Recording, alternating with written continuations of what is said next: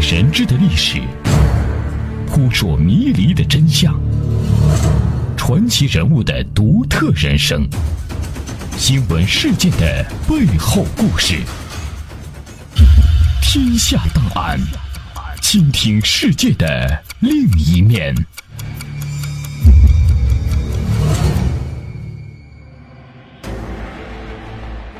解密历史，还原真相。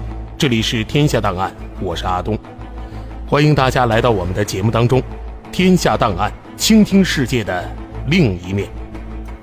在中共党史上，曾有过一个特殊的团体，名字叫“二十八个半布尔什维克”。这是一个由在苏联莫斯科中山大学学习的一些中国留学生组成的松散团体。那么，这团体是怎么来的？为什么有这么一个称呼呢？本期《天下档案》，我们首先就将为您讲述二十八个半布尔什维克的始与终。相关内容摘自二零一四年十二月二十九日《南方都市报》。十月革命后，为了所谓的不让帝国主义将新生的苏维埃扼杀在摇篮里，也为了世界革命，苏俄政府在非常困难的条件下。成立东方劳动者共产主义大学，简称东大。斯大林为名誉校长，为东方各国培养革命干部。一九二一年十月二十一日，东大正式开学，共产国际派代表参加管理。学制初定七个月，后改为三年，专业均为政治类，党的工作和政治教育、工会运动、行政法律、经济。一九二五年，东大学生近千，涵盖七十多个民族，除了中国学生，还有蒙古学生、土耳其学生、朝鲜学生。一九二五年秋，为纪念孙中山，苏联再办莫斯科中山大学，东方大学部分中国师生转入中大。中大一九二六年正式成立，建校初衷是为国民党培养干部。进入中大的国民党系学生有蒋经国、郑介民、戴笠、谷正刚、谷正鼎、屈武、邓文仪、刘永尧、张秀兰、吴家玉、何仲汉、卜涛明、王崇武等。第二年，副额生费用明确由苏联政府负担。据不完全统计，1921年到1930年，苏联共培养1400余名中国学生，其中。三百余名国民党员。四一二国共破裂，国民党与苏联关系随之断裂。国民党驻共产国际代表邵力子离开中大回国，从此中大理事会不再有国民党成员。一九三二年幺二八后，日本显露全面侵华意图，苏联再次援助中国政府，国府才与苏联恢复邦交。一九二八年。中大更换校牌，中国共产主义劳动者大学改名苏征召大学，但师生仍沿用前称中山大学。此后当然只收中共学生，直至1930年中大停办，共招收四期学生。1925年第一期340名，1926年第二期300余名，1927年第三期百余名，1928年四期也是百余名。一九二九年暑假，劳大学生赴黑海度假，在疗养所展开了一场大辩论。争论焦点有两个：一，拥护校内支部局还是拥护驻共产国际中共代表团；而支持哪一边，关系着大革命失败的是非，中国革命的理论与策略。第二个，学制四年还是一两年？要不要按正规程序学俄文又学理论？米夫王明主持的支部局认为，从中国革命长期打算出发，必须培养一批有理论根底的骨干，必须进行正规教育，先学俄语再学理论。而在校中国学生多为大革命后在国内无法立足的干部，许多还是文化很低的工农干部，认为学俄文学理论实无必要。国内斗争那么激烈，希望短期培训后赶快回国。一两年的学制已经很长了。据亲历者刘英，也就是后来的张闻天夫人回忆，像我这样的人，同中国革命和中国共产党的感情很深，心中燃烧着复仇的火焰，希望得到学习提高，早日回国投入斗争。很自然的，并不赞成支部局的教学计划，对拥护支部局的同志那种反对中共代表团的态度也不满意。而像我这样的人，在劳大学生中占的比重很大，这样，在平时争论就是不可避免的了。尤其是在强暴委员会那里，后来几乎天天都要争执。那时强暴几乎每天一期，而强暴委员会主席陈昌浩就是坚定的拥护支部局的一个。九月，黑海度假回来，中大支部举行全体师生例行总结大会，由俄人支部书记做报告。会议发言主要围绕以上两个焦点激烈辩论，最后进行表决。这次大会史称“十天大会”，它之所以出名，关键是选举时出了后来名声很响的二十八个半布尔什维克。接下来，欢迎您继续收听《天下档案》。大会一开始，提名主席团七人名单就引起争论，名单上有于谦三，中共中央代表团成员张国焘，区委书记苏可芬斯基，共产国际监委主席。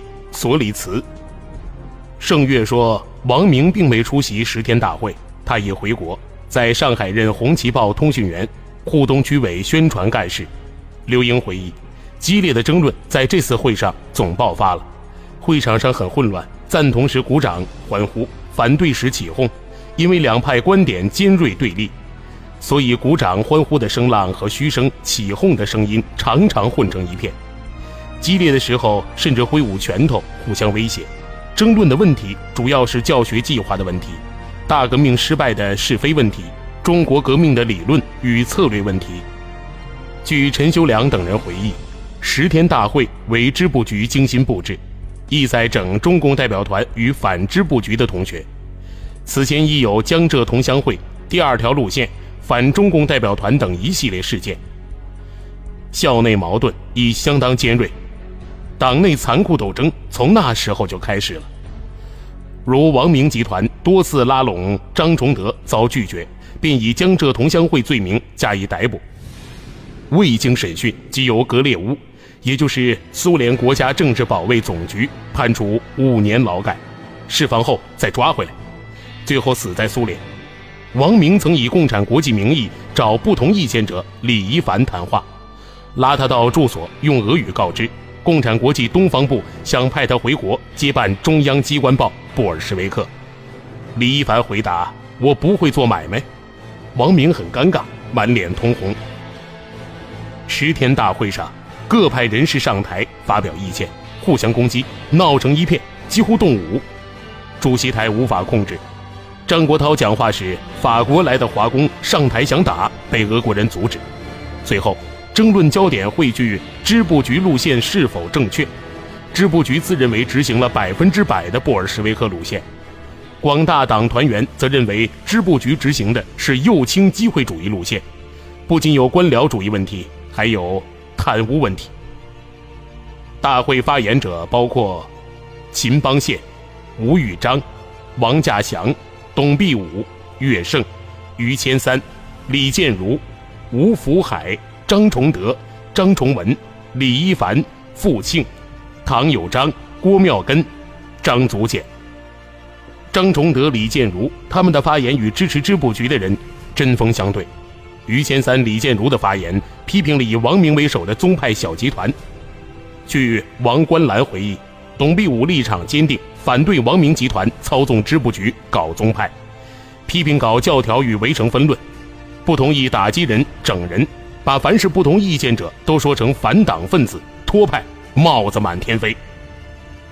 陈修良分析，支部局的人想打倒中共代表团，特别想打倒瞿秋白、邓中夏，因为不少劳大学生经常去代表团处谈话。一九二八年到一九三零年下旨，中共驻共产国际代表团成员为瞿秋白、张国焘、邓中夏、于飞、陆定一。中大学生中经常有人散布流言蜚语，攻击中共代表团。瞿秋白、邓中夏甚至上了强暴漫画，受到人身攻击。意见分歧太大，只好付诸表决。大会最后一天上午，支部局向大会提交解散团支部局的决议案，五百多名中大生均投反对票，只有二十八人举手赞成，而这二十八个正好扎堆站在主席台的左边，很容易计数。事后被称“二十八个布尔什维克”，嘲笑只有他们才是真正的革命者，以示轻蔑。表决之后。米夫见大事不妙，下午搬来区委书记苏可夫斯基，用区委的名义命令大会结束。盛月开列的二十八个名单包括王明、博古、张闻天、王稼祥、陈昌浩、沈泽民、凯丰、杨尚昆等人。未出席十天大会的王明之所以位列榜首，乃是这一派公认的头头。至于那个办，是徐以新。一种说法是他年纪最小，又是团员；另一种说法是徐对支部局的态度前后不太一致，所以算半个。早在1927年夏初，年仅23岁的王明便表现出了斗争优良基因。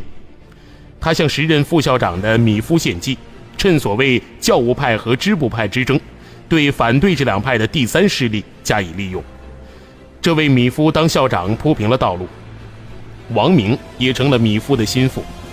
之后，王明在米夫的支持下，联络了一批看法接近的人，在反托派、反瞿秋白和中共驻共产国际代表团、反其他各种派别，像江浙同乡会、共青团、光泽派的斗争中，逐步形成二十八个半。实际上，关于二十八个半的名单颇有出入，涉及的人数都加起来超过一倍都不止。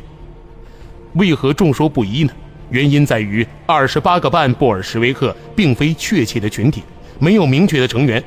这个说法其实是因为王明一伙以百分之百正确的布尔什维克，也就是绝对正确者自居，被反对派扣的一顶帽子，是一种表现反感的蔑视。然而，这也为四十年后的另一场劫难埋下了伏笔。惊心动魄的十天大会结束了。斗争根子深深埋下。刘英回忆，十天会议结束时进行表决，形式上支部局一边取得了多数，实际上许多人弃权，而弃权的人其实都不是赞成支部局的，只不过有顾虑而没有明确表态而已。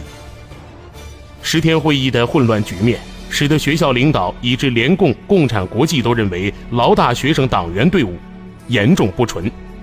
决定进行清党，不久，就在联共监察委员会直接领导下成立了清党委员会。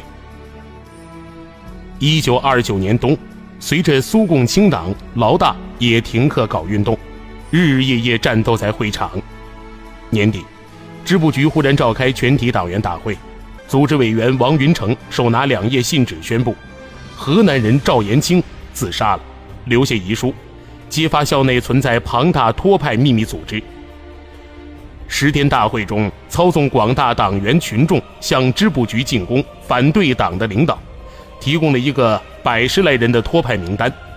此后，校内学生陆续失踪，说是被送回国，共产国际找去谈话，实际上被逮捕了，其中有唐有章、李一凡、张崇德等，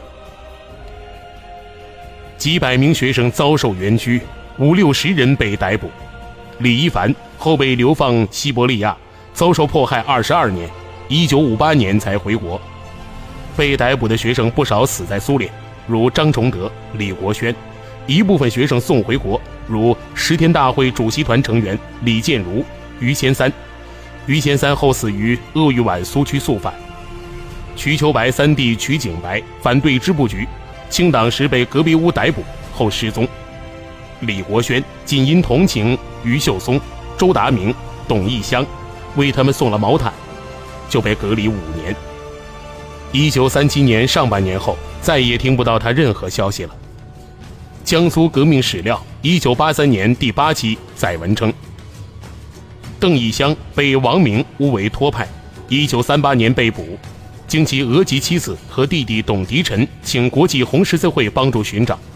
苏联中央军事检察院一九五九年通知他没有罪行，应恢复其名誉。二十八个半的人生道路大相径庭，既有后来党内的风云人物，也有变节叛徒，还有人自杀，亦或淡出政治舞台。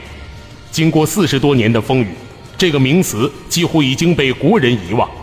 然而，文革爆发之后，当时权势熏天的康生翻起了旧账，他断言：“二十八个半没有一个好人，将之妖魔化，而重新引起人们注意。”人们才知道，王明、博古、张闻天、王稼祥、陈昌浩这些党史上的错误路线代表人物，原来都在其列。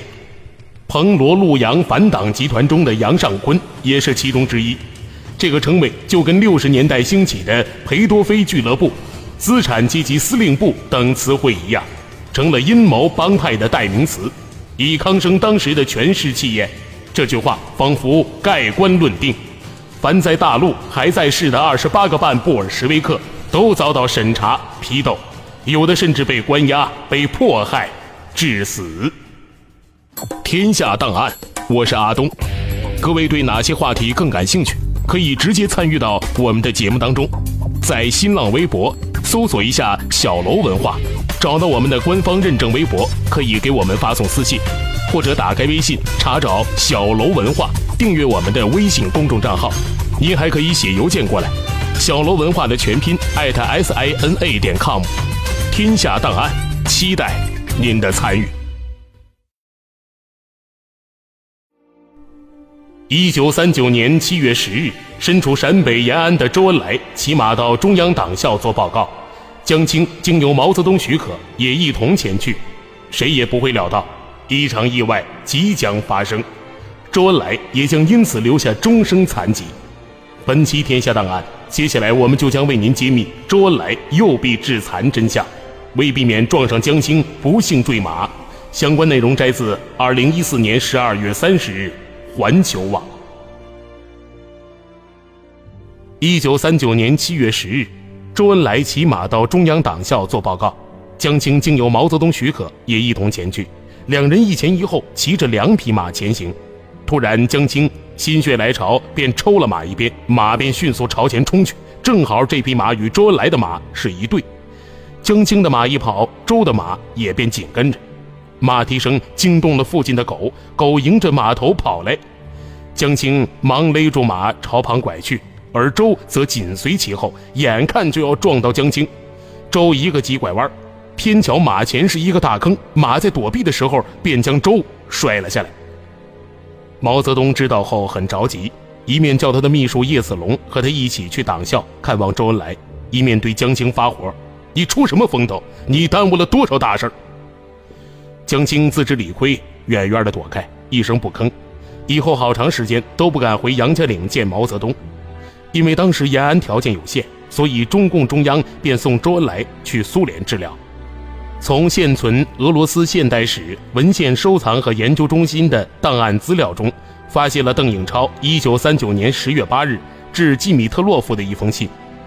这封信比较详细的介绍了周恩来在医院治疗的经过。据邓颖超的信说，手术是九月十九日在克里姆林宫医院进行的。这是一次小手术，只切除了一小块突出的骨头。过了一周之后，即二十五日就已经拆线。经检查，伤口已经全部愈合。从拆线的第二天起，就开始新的疗程，主要是按摩、烤电、运动和预疗，目的是使受伤的手臂逐渐恢复运动功能。按照教授和医生们的最初估计，他的手臂将可以弯曲四十五度。经过了一周卓有成效的治疗，他的手已经可以移动，手部的颤抖也已经减轻。但是，邓颖超在信中指出，根据现有的情况，可以肯定，尽管以后手的弯曲程度要比预料的大些，但是要完全恢复将是不可能的。这只手最终将是半残疾的。这里是天下档案，我是阿东，欢迎大家继续锁定频率，关注收听接下来更为精彩的节目内容。大千世界尽在耳边，天下档案下期再见。